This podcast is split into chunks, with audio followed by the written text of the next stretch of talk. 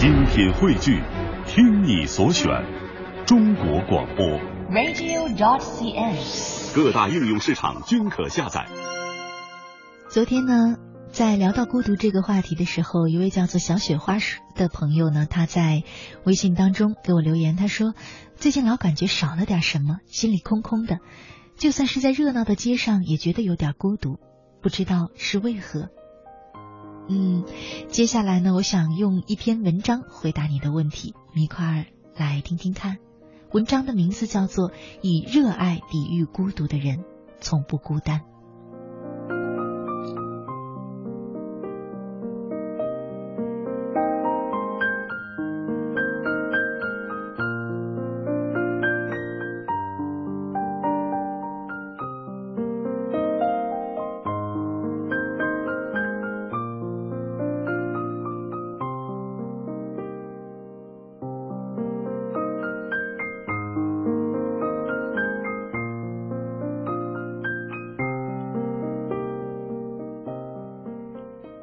卡夫卡写作的屋子坐落在布拉格的炼金师啊、炼金术师巷，是一个死胡同。那间小屋在胡同的最里面，像苦行僧的屋子一样简陋。据说卡夫卡下班后就带着饭盒到这里写作，直到深夜才回家。他拒绝与人交谈，甚至是他的家人。一切与文学无关的东西都让我感觉到厌烦。他在日记中这样写道。我不禁想知道，这个卑微的保险公司小职员有着怎样的内心生活？是一种什么样的力量把他抓住不放，让他对写作如此的执着？而且他写作的最终目的并不是为了发表。卡夫卡临终的时候曾要求他的朋友马克思·布罗德把他的手稿全部焚毁。究竟是怎样的热爱，让他面对真正的孤独？也无所畏惧呢？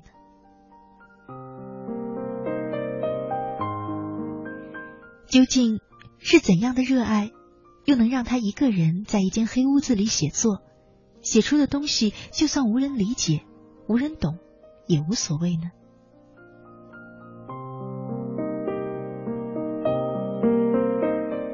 赛林格出名之后，买了一块地，并用铁丝围起来，拒绝所有人的来访。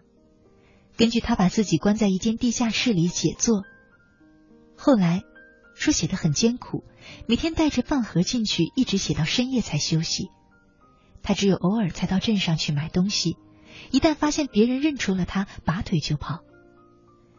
与卡夫卡不同的是，他的作品广为人知，特别是那本《麦田里的守望者》，为他赢得了大量的书迷。他们模仿着霍尔顿的装扮，模仿着他说话的口气。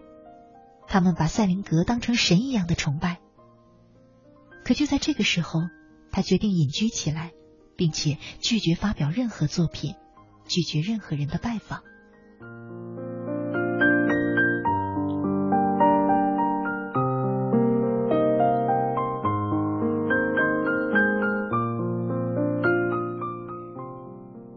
最近在看的书是毛姆的《月亮和六便士》。伦敦是一个普通的证券经纪人，中年人，事业有成，家庭幸福。有一天突然抛妻弃子，放弃了事业，孤身一人去到巴黎去画画。最后为了追求灵感，又孤身一人流落到塔希提岛上，并且在他住的木屋四壁上完成了他一生最伟大的作品。最后他得了麻风病，眼睛失明了，悲惨的死去。并且要求他的土著妻子在他死后把木屋和壁画一起烧掉。这就是故事的梗概。毛姆把这个故事讲得精彩绝伦，他把这个画家塑造的个性十足，没有一点人情味儿，抛弃了妻子儿女，甚至害死害死了曾经帮助过他的朋友的妻子。他对自己也不关心，即使挨饿受冻也心甘情愿。他只是要画画。用书里的话说，他好像被魔鬼附体了一样，就像被某种神秘的力量控制着，他自己也没有办法。但是他画的画没有人能够理解，别人觉得他根本不懂绘画。就是这样一个人，最后成为了一位伟大的作家。他的画作被收藏在博物馆里，被人们瞻仰。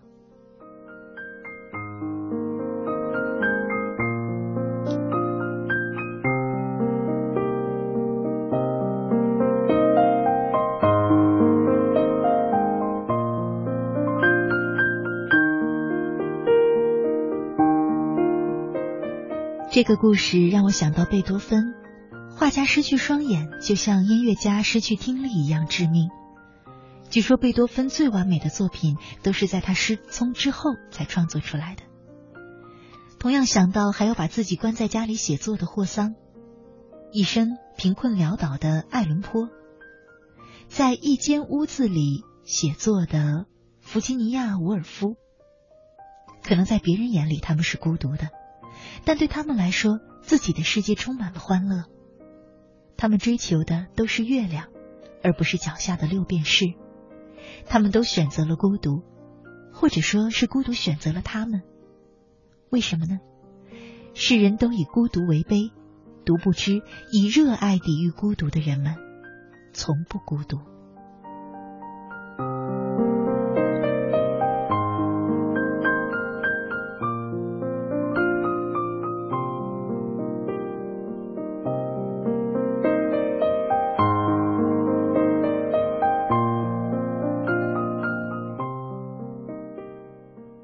问题不知道可不可以回答？小雪花问：为什么心里总是觉得空空的？就算走在热闹的街上，也觉得孤独。这个答案，嗯，没错，心里空空的，什么意思呢？其实不就是我们常常说的有点空虚吗？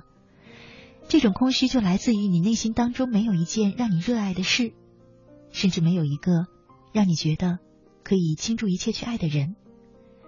那个倾注一切去爱的人，可能真的要看缘分吧。慢慢的等，你没有办法控制他什么时候来，但是为自己找一份热爱的事去做，这个完全可以由我们自己去控制。你会发现，那些真正投入到一个热爱的领域去做一件事，哪怕没有任何收益，只是单纯的享受的人，他们从不觉得这个世界是空的，也不觉得自己是孤独的。那样的世界充满了愉快。充满了激情，所以不妨为自己找一点热爱的事去做，慢慢的等那个全心全意爱的人的出现。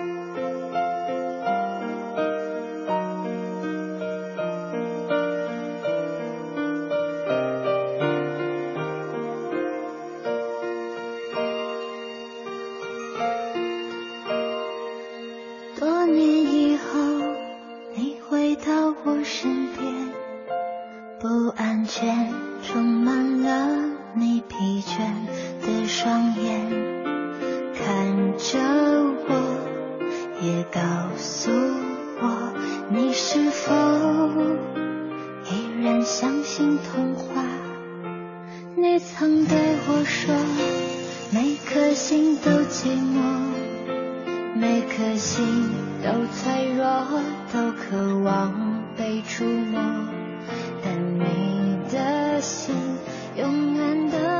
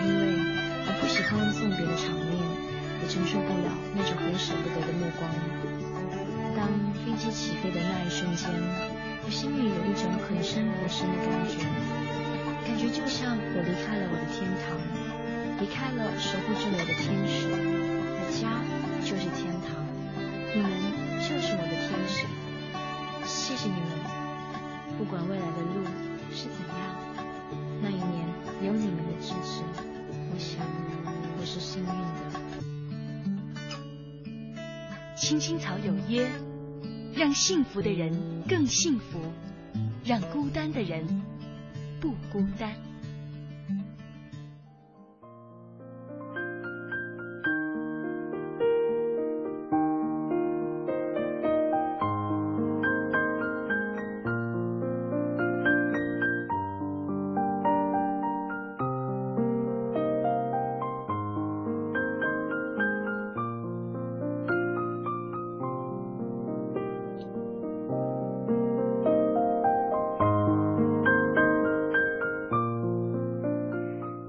华夏之声，青青草有约，我是乐西。今晚和大家一块儿走进的是人生四季。我们正在聊的话题是：你感到最孤独的那一刻是什么时候？节目的最后呢，抓紧时间再送给大家一篇文章吧，叫做《在梦想的路上遇见孤独》。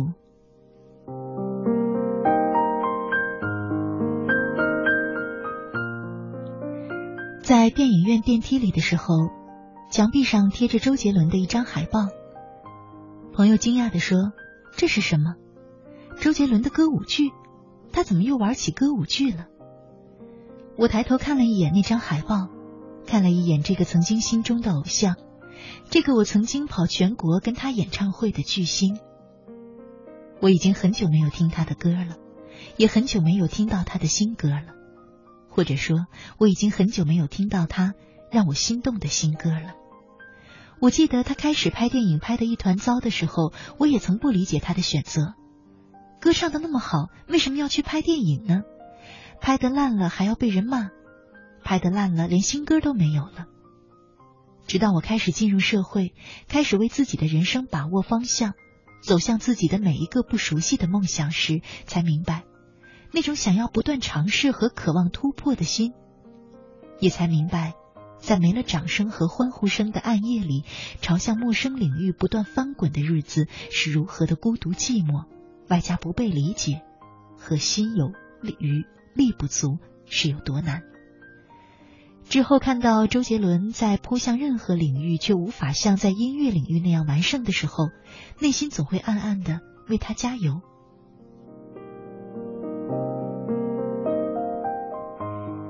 电视选秀节目《中国最强音》里有一个选手叫刘明辉，他本来是一个数学老师，有着一个歌手的梦。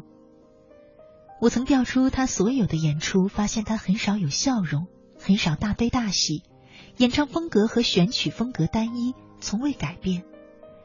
我猜想他一定是经历过很多磨难的，内心有过许多的挣扎，也经历过很多的流言蜚语。让内心变得坚硬，而很少能被抵挡。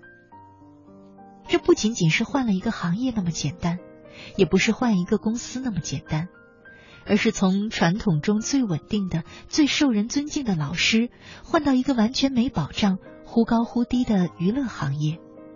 从讲台到舞台，这一步差得太大了。每次看他演唱，我都会想到我的一个做数学老师的朋友。他的梦想是当一个导游，于是他从毕业就跟我讲啊讲啊讲。他说要学外语，要上导游培训班，要熟读全国的景点。就这么一直说一直说，到现在他还是一个数学老师。结婚了，生孩子了，之后再也没有听见过关于导游的事儿。每次见面只问我能赚多少钱，以及他又买了什么房子、什么车。他说。他已经不想做导游了，这一步太难，没人相信她，老公也不支持。现在有孩子，就更加走不了了。那天在现场看完刘明辉的演唱，我好想打个电话给他，告诉他我看到你梦想的样子了。只是不知道他是否还记得年少时的梦，记得焰火下梦想曾驻足的地方。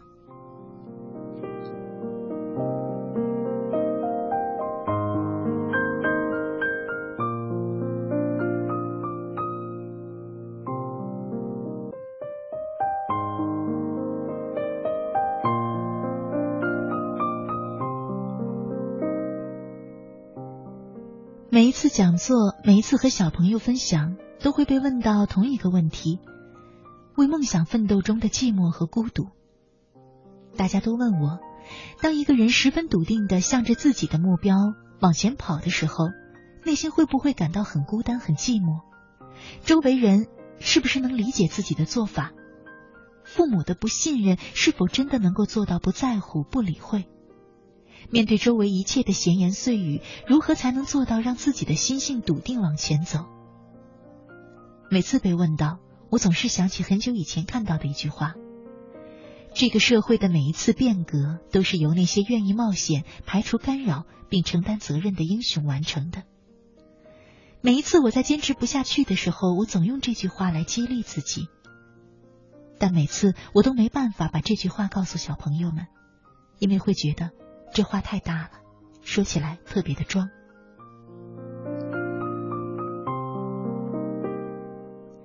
我一直觉得，任何人做什么事儿都不能一呼百应，周围的每个人都支持和理解自己，更不可能。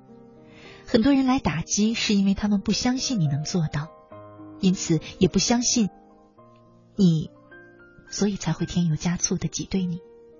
现实就是这样残酷。一个人往前走，往往很快，非要三五成群拖家带口，希望先取得别人的支持和鼓励，才有力气往前走的，多半就走不了多远。大学里，我百分之九十八的时间都是一个人做事，一个人吃饭，一个人读书、上课、回宿舍上自习。这样的做法不一定是对的，因为会少了友情。但这一切都是习惯孤单的练习。时常读名人传记，就会发现，我们普通人和名人的经历其实大体无差，唯一差的就是在遇到困难和阻碍时，你内心是打道回府，还是选择随波逐流，亦或是跟随你的心，心无旁骛的勇往直前。